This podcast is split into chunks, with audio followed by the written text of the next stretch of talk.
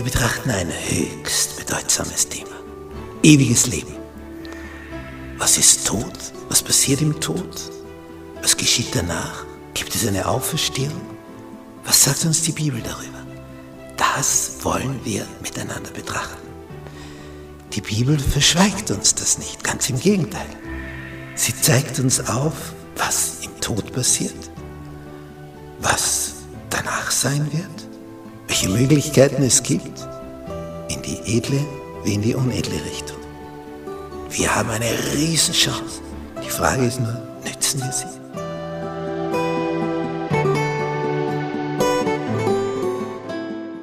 Gnade sei mit euch und Friede von Gott unserem Vater und unserem Herrn Jesus Christus. In unserer Bibelstudienserie über Tod, Sterben und Zukunftshoffnung, die Lektion 13, der Gerichtsprozess. Und dazu unser Merktext aus dem zweiten Korintherbrief, Kapitel 5, Vers 10. Denn wir müssen alle offenbar werden vor dem Richterstuhl Christi, auf dass ein jeder empfange nach dem, was er getan hat im Leib, es sei gut oder böse. Und dieser Gerichtsprozess, da gibt es drei Hauptphasen. Es gibt ein Gericht vor der Wiederkunft Jesu, dann gibt es eines während der tausend Jahre danach und dann gibt es ein Gericht ganz am Ende, das allerletzte Gericht. Es gibt also drei verschiedene Phasen. Alles ist Gericht. Vor der Wiederkunft, während der tausend Jahre danach und das, was ganz am Ende ist, was mit dem zweiten Tod der Gottlosen endet.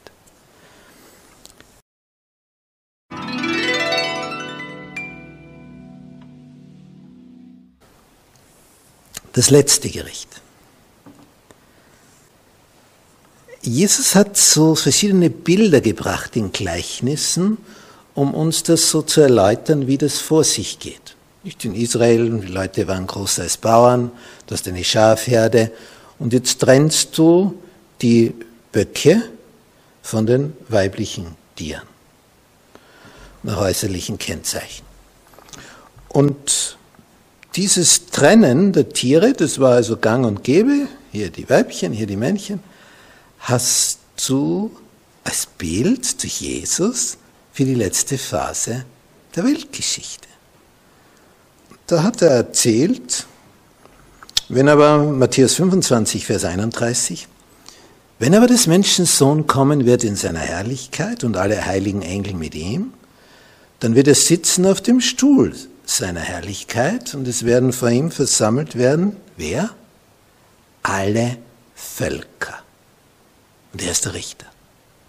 Darum haben wir hier auch diese Utensilien einer Gerichtsszene. Nun, und was macht er dann? Und er wird sie voneinander scheiden, gleich als ein Hirte die Schafe von den Böcken scheidet. Und er wird die Schafe zu seiner Rechten stellen und die Böcke zu seiner Linken. Und da wird dann der König sagen zu denen zu seiner Rechten, kommt hier, ihr Gesegneten meines Vaters, ererbet das Reich, das euch bereitet ist von Anbeginn der Welt. Die weiblichen Tiere werden hier also als die positiven dargestellt und die männlichen als die negativen. Äh, heißt das, es werden nur Frauen gerettet, Männer kommen alle um? Das hängt mit der Wertschätzung zusammen. Ein Bauer schätzt ein weibliches Tier wesentlich mehr. Er hat also viel lieber mehr weibliche als männliche. Denn was macht das männliche außer dem Zeugungsakt? Aber was macht das weibliche? Jeder wächst Nachwuchs heran. Das ist also für den Bauern, für den Hirten ein enormer Wert. Er braucht schon das männliche, aber da reicht ein männliches für zehn Geißen oder mehr. Es muss nicht für jede weibliche Ziege ein männlicher Bock da sein. Nicht nötig.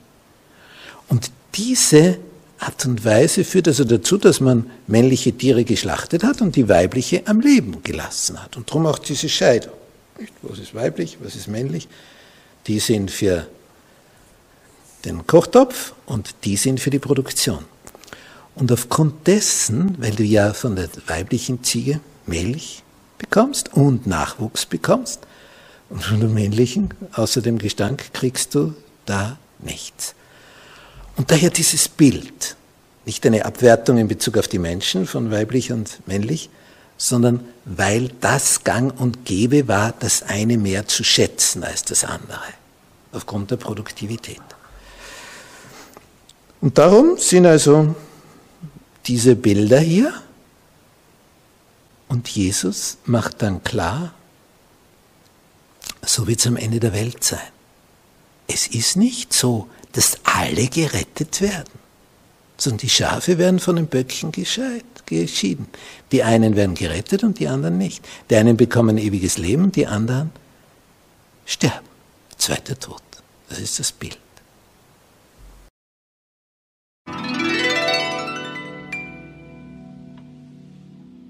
Das Vorwiederkunftsgericht. Also das Gericht, das stattfindet bevor Jesus wiederkommt. Also geschieht in unserer Abwesenheit. Da sind wir nicht dabei und doch dabei. Nämlich die Verstorbenen, die auf Jesus vertraut haben und die jetzt leben, die auf Jesus vertrauen. Das findet in unserer Abwesenheit statt. Warum ist ein Gericht vor der Wiederkunft, bevor er kommt? Ja, weil es klar sein muss, wer da dabei ist dann, wen die Engel holen bei der größten Evakuierungsaktion der Weltgeschichte. Nicht, wenn Jesus kommt mit seinen Engeln, werden ja die Nachfolger rausgeholt von diesem Planeten. Und was passiert mit den anderen? Die kommen dann um. Und dieses Szenario, das also hier vorbereitet ist, das führt also dazu, dass in diesem Vorwiederkunftsgericht geklärt wird, wer wird von den Engeln abgeholt. Das ist also ein ganz, ganz entscheidendes Gericht, denn da wird jetzt gewissermaßen geschieden. Schafe, Böcke, wer ist dort, wer ist da.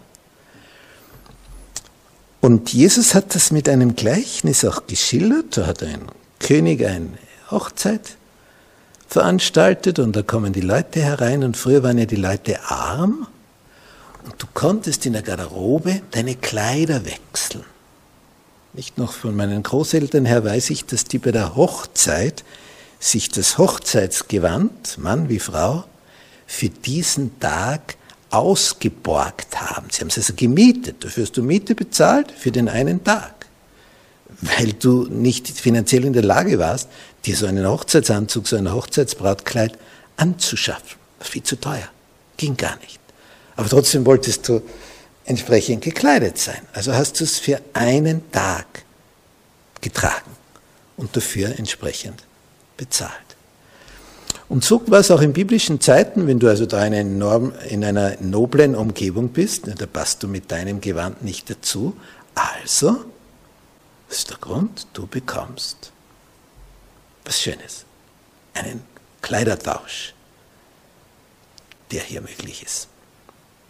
Und dann kommt der König, sich die Leute anzusehen, dann stellt er fest, da ist, hat einer nicht gewechselt, die Kleider. Der kommt mit seinem eigenen, bisherigen. Sagt, das ist schön genug, passte, braucht nicht wechseln. Und dann sagt der König, äh, Freund, wie bist du hereingekommen? Matthäus 22, Vers 12. Du hast dir kein hochzeitlich Kleid an. Er aber verstummte. Da sprach der König zu seinen Dienern, bindet ihm Hände und Füße und werft ihn in die Finsterne hinaus. Da wird sein Heulen und Zähne klappen. Denn viele sind berufen, aber wenige sind auserwählt. Hier ist also eine Gerichtsszene gleichnishaft dargestellt. Der König schaut sich die Leute an die da dabei sein wollen, ob sie dazu passen. Hast du deine Kleider schon gewechselt? Ja, was für eine Frage. Das ist natürlich ein Bild, ein Gleichnis. Hast du schon das hochzeitliche Kleid? Wie kriegt man das? Ja, indem du dein altes ausziehst. Ja, wie geht das vor sich? Bildlich, was soll das bedeuten? Ja, indem du begreifst, ich bin schmutzig. Ich habe in meiner Vergangenheit Punkt, Punkt, Punkt. Ich habe dies und jenes getan, jetzt bereue ich's. Ich bekenne es. Ich bitte um Verzeihung, Vergebung der Schuld. Ich möchte gerne ein weißes Kleid haben, nicht das schmutzige. Und dann gebe ich meinen alten Fetzen ab und hol mir Jesu weißes Kleid, seine Gerechtigkeit. Wenn aber jemand meint, na, ich habe, hat mir mal einer gesagt, ich habe 40 Jahre bitte im Kirchenchor gesungen, das wird ja wohl reichen. Der kommt also mit einem eigenen Kleid. Das reicht nicht. Und auch nicht tausend Jahre werden reichen, weil es dein Gewand ist. Es geht um diese Einsicht zu begreifen, hier und jetzt und heute. Bist du zu schmutzig, um vor Jesus zu bestehen. Aber wenn du bereust, bekennst und um Vergebung bittest, dann ist es weg.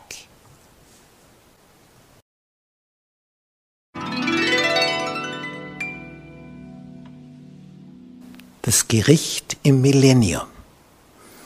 Das Millennium ist die tausendjährige Zeit, die nach der Wiederkunft Jesu vor sich geht. Was passiert in dieser Zeit? Und da tagt ein Gericht über die, die nicht auf der Seite Jesu stehen. Und wer ist bei dem Gericht dabei? Diejenigen, die auf der Seite Jesu stehen. Wir lesen im 1. Korintherbrief Kapitel 6, da gab es Streitereien in der Gemeinde und dann suchte man Hilfe mit Anwälten von außen und Paulus sagt, ja Freunde, hallo, geht's noch? Er sagt, ihr, ihr streitet euch vor den Ungerechten, also vor denen, die nicht Nachfolger sind? Ja bitte. Und dann, gut, dass es so war, weil dadurch kommt jetzt eine interessante Stelle von ihm. Er sagt im 1. Korintherbrief, Kapitel 6, Vers 2, wisset ihr nicht, dass die Heiligen die Welt richten werden? Die Heiligen sind die, die Nachfolger Jesus sind. Sie sind geheiligt, herausgefiltert aus der Welt. Also wenn du ein Nachfolger Jesu bist, bist du ein Heiliger. Nicht die, die heilig gesprochen worden sind. Das haben Menschen gemacht. Ob Gott die auch als heilig sieht, ist was anderes. Aber heilig bist du, wenn du gekommen bist zu Jesus du bereut hast, was da war, bekannt hast, um Vergebung gebeten hast und er dir die Vergebung zugesprochen hat, du jetzt frei bist und Frieden hast, dann bist du ein Heiliger. Das heißt nicht, dass du jetzt fehlerfrei bist, aber deine Vergangenheit ist ausgelöscht. Du hast jetzt Frieden. Und für die Zukunft, wenn was Verkehrtes passiert, wenn du die Einsicht hast und wieder bereust und bekennst und Vergebung bittest, wird es gelöscht. Jetzt sagt ihr, wisst ihr nicht, dass die Heiligen die Welt richten werden? So nun die Welt soll von euch gerichtet werden. Seid ihr dann nicht gut genug, geringe Sachen zu richten? Wisst ihr nicht, dass wir über Engel richten werden? Das findet also in diesen tausend Jahren des Millenniums. Vom Lateinischen her, dass der Begriff in diesen tausend Jahren findet das statt. Wir haben also ein Gericht vor der Wiederkunft, das jetzt tagt, damit dann klar ist, wer auf die Liste kommt, derer, die da herausgeholt werden. Denn bei Jesu Wiederkunft werden so dramatische Ereignisse geschehen in der Natur, bis zum Schluss die Atmosphäre entweicht. Ja, und dann brauchst du nicht nachdenken, was mit denen passiert, die dann zurückgelassen werden. Die nicht von den Engeln mitgenommen werden. Ja, wenn hier die Atmosphäre entweicht, ist die Lufthülle weg.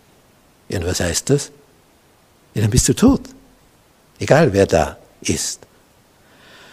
Also nur die, die da rausgeholt werden, evakuiert werden und einen neuen Körper bekommen, die von den Toten auferweckt werden, neuer Körper, die von den Lebenden mit einem neuen Körper ausgestattet werden, die werden evakuiert.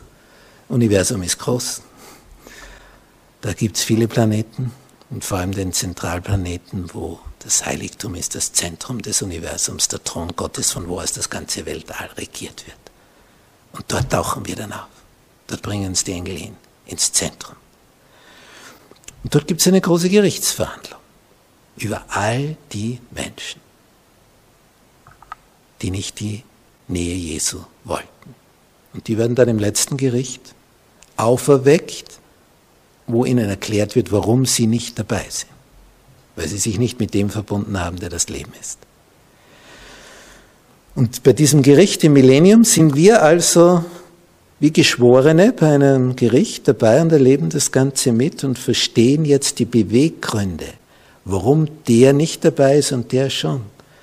Dann wird nämlich vieles aus, aus dem Geheimen aufgedeckt. Nicht einmal nach außen jemand den Eindruck erweckt haben, oh, edel, hilfreich und gut, aber in Wirklichkeit verlogen, Heuchler. Alles nur getan, um nach außen hin so zu erscheinen. In Wirklichkeit hatte der es, wie wir sagen, faustdick hinter den Ohren. Und in der Phase des Gerichts werden jetzt die himmlischen Scheinwerfer drauf gerichtet. Und dann wird auf einmal alles sichtbar. Dann siehst du die Beweggründe, die Motive. Dann wird es dir ekeln, was da alles gewesen ist. Da kommt alles an den Tag. Zum Beispiel, was da jetzt alles gelaufen ist in diesen letzten zwei Jahren. Dann wird sichtbar.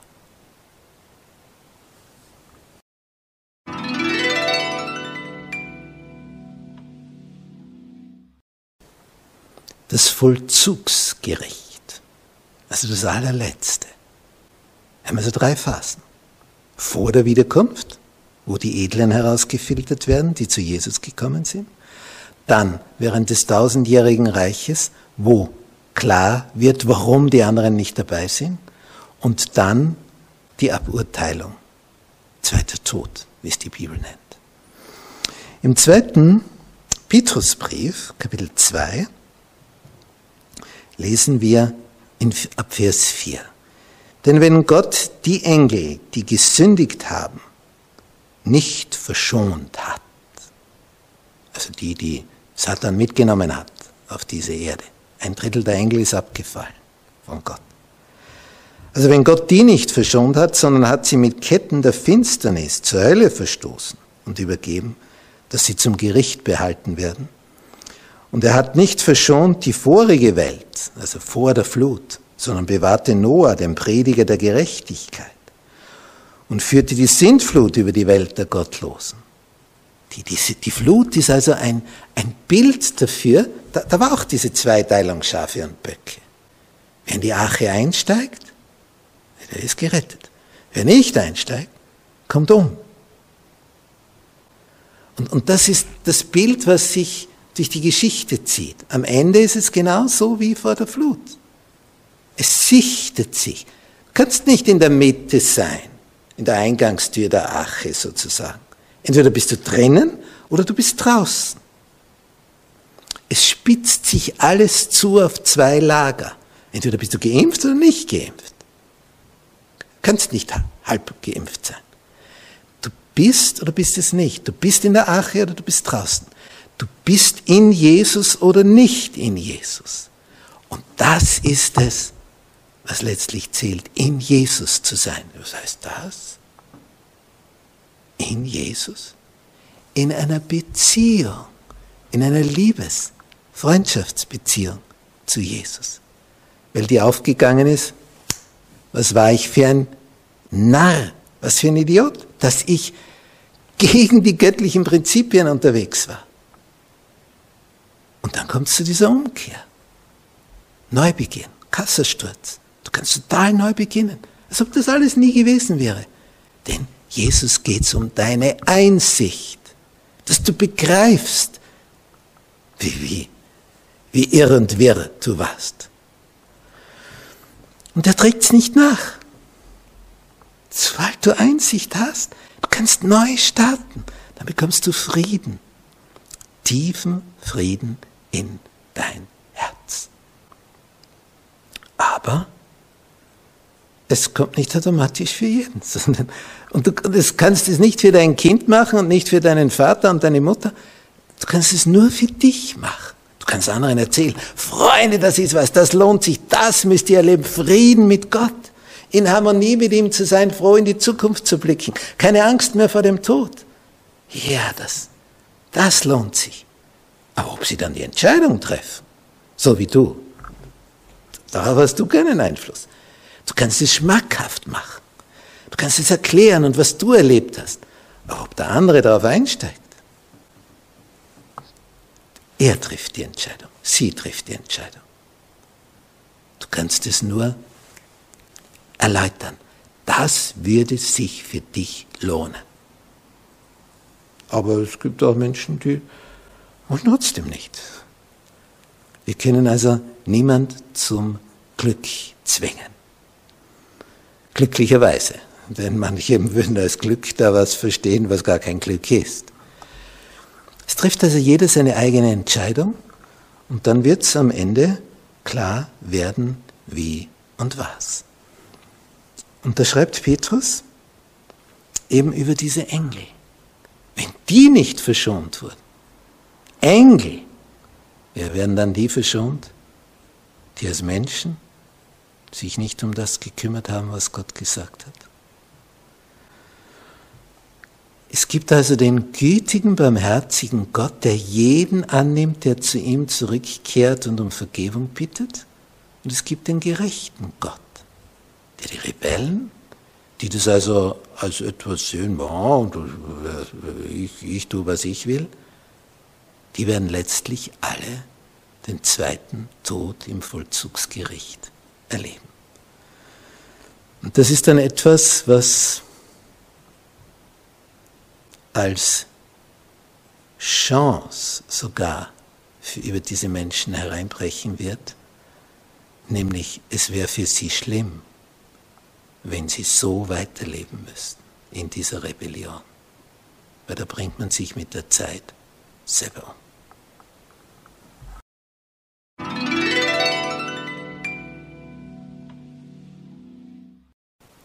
Der zweite Tod.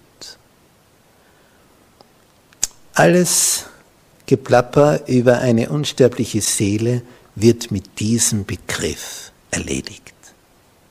Die Bibel spricht vom ewigen Leben für die, die Jesus vertrauen und im Gegensatz, die nicht vertrauen, die ihr Leben leben, eine endgültige Auslöschung. Zweiter Tod. Es gibt keine Unsterblichkeit der Seele. Unsterblich ist nur einer, das ist Gott.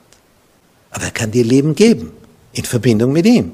Aber wenn du die Verbindung nicht willst, dann gibt es auch kein Leben. Der zweite Tod ist also das Gegenteil zum ewigen Leben.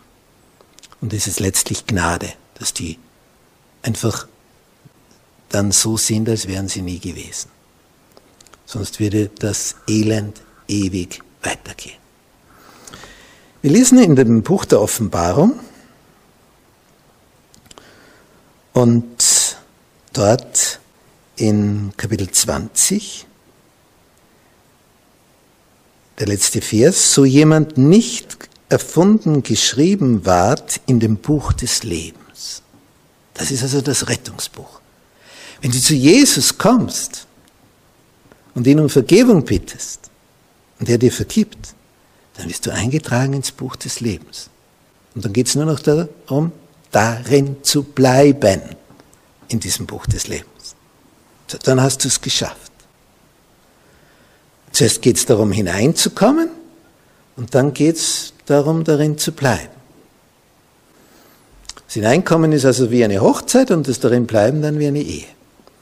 Aber jetzt eine edle, gute, feine, glückliche Ehe vorausgesetzt, nicht eine qualvolle, wo du zusammengekettet bist, sondern wo du beisammen sein willst, weil du einander liebst.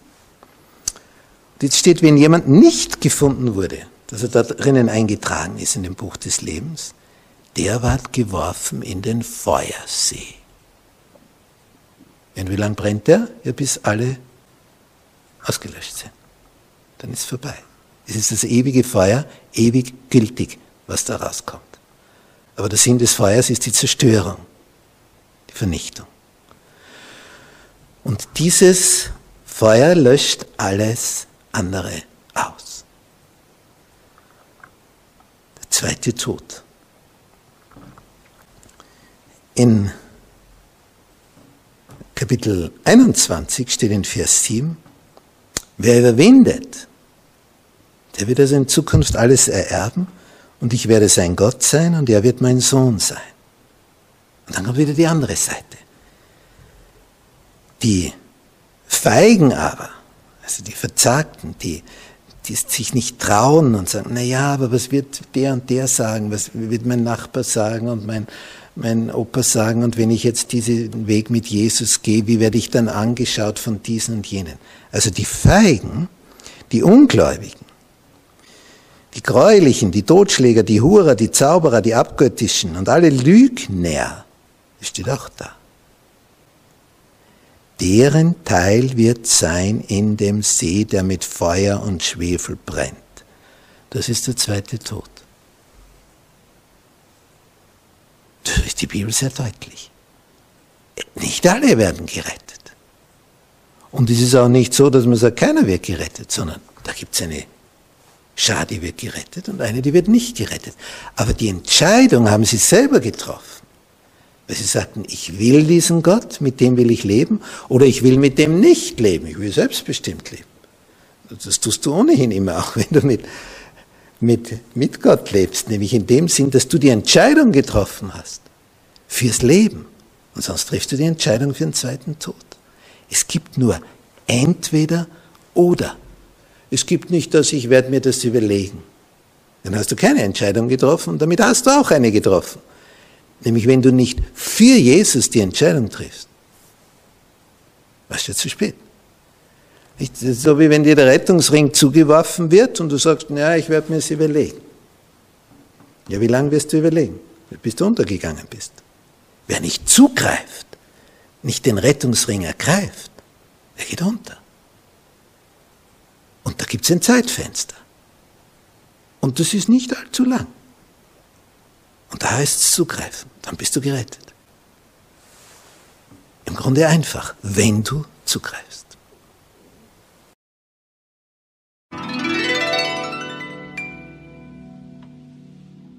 Zusammenfassung.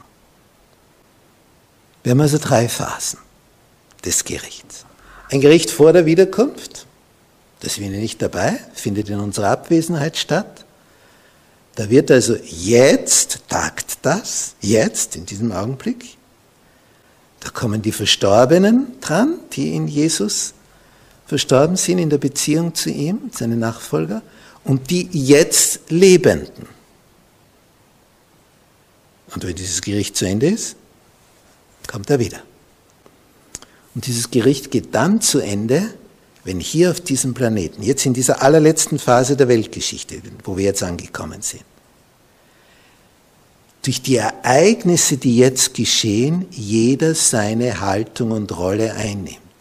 Entweder hier oder da. Entweder bist du bei den Schafen oder bei den Böcken. Entweder ewiges Leben oder zweiter Tod. Und diese Haltung, die wir einnehmen, ist eine aufgrund des Vertrauens. Worauf baue ich? Worauf vertraue ich? Auf Jesus, der mich geschaffen hat, der mich einladet, heimzukommen? Oder baue ich auf das, was ich dort höre und da höre und sage, ja, und eigentlich, also schlimm wird es schon nicht werden und ich tue halt, was ich denke und ich weiß schon, was richtig ist. Für die gibt es dann das böse Erwachen. Denn nur eine Sache rettet uns. Auf Jesu Wort zu bauen, auf Jesu Wort zu vertrauen. Und alles andere sinnlos. Da bist du hilflos. Und am Ende getäuscht, manipuliert und landest im Elend, im zweiten Tod. Und bei Jesus geht's aufwärts, aufwärts, aufwärts. Dann findest du Frieden, hast keine Angst mehr vor dem Tod, weil du weißt, ich bin ja auf der Liste. Ich stehe im Buch des Lebens. Ich habe mich mit Jesus befreundet. Ich will das tun, was er mir sagt. Nicht auf das hören, was all die anderen sagen, die mich dann letztlich in den Sumpf hineinlocken. Und dann noch draufsteigen und sagen, jetzt, jetzt kann dir keiner mehr helfen. Bist du selber da hineingestiegen? Ja, weil du gelockt wurdest. Aber wenn du Gottes Wort liest, dann weißt du, wo Sumpf ist. Und da steigst du dann nicht hin, weil du würdest ja versinken. Das heißt, das Wort Gottes öffnet dir den Blick. Ja, aber hat Jesus nicht auch gesagt, und das ist ja ein, ein interessanter Text, dass wer mir vertraut, der kommt nicht ins Gericht, sondern der ist vom Tod zum Leben hindurchgedrungen? Ja, den Text, den gibt's. Aber da meint er eben dieses letzte Gericht. Da kommst du dann nicht hin. Ins Vorwiederkunftsgericht, gut, wenn du da hineinkommst, weil du dich angemeldet hast fürs Buch des Lebens. Und jetzt wird geschaut, ob du wirklich mit Jesus lebst oder ob das nur ein Lippenbekenntnis war. Im Johannesevangelium Kapitel 5 sagt Jesus, ab Vers 28, es kommt die Stunde, in welcher alle, die in den Gräbern sind, seine Stimme hören werden. Und hier werden hervorgehen, die da Gutes getan haben zur Auferstehung des Lebens, das ist also die erste Auferstehung, die aber Böses getan haben zur Auferstehung des Gerichts. Und in dieses Gericht kommst du dann nicht, in dieses letzte Vollzugsgericht, wenn du vorher beim Wieder vor Wiederkunftsgericht dabei warst. Und festgestellt wurde, ja, ist hineingekommen ins Buch des Lebens, bleibt im Buch des Lebens. Das Gericht ist also etwas, wo du freigesprochen wirst, wenn du auf der Seite Jesu stehst. Und wo du verurteilt wirst, wenn du nicht auf der Seite Jesu stehst. Und es ist jeder frei zu wählen. Wird keiner gezwungen in die eine oder andere Richtung. Aber Jesus wirbt mit seiner Art, was er für uns getan hat. Er sagt, vertrau mir. Ich bin das Leben. Möchtest du neu starten? So, so wenn du nie was Verkehrtes begangen hättest. Das gibt's. Ich lösche deine Vergangenheit. Drück die Taste von deinem Lebensfilm und es ist gelöscht. Du bist frisch, frei, weiß. Das ist das Angebot Jesu.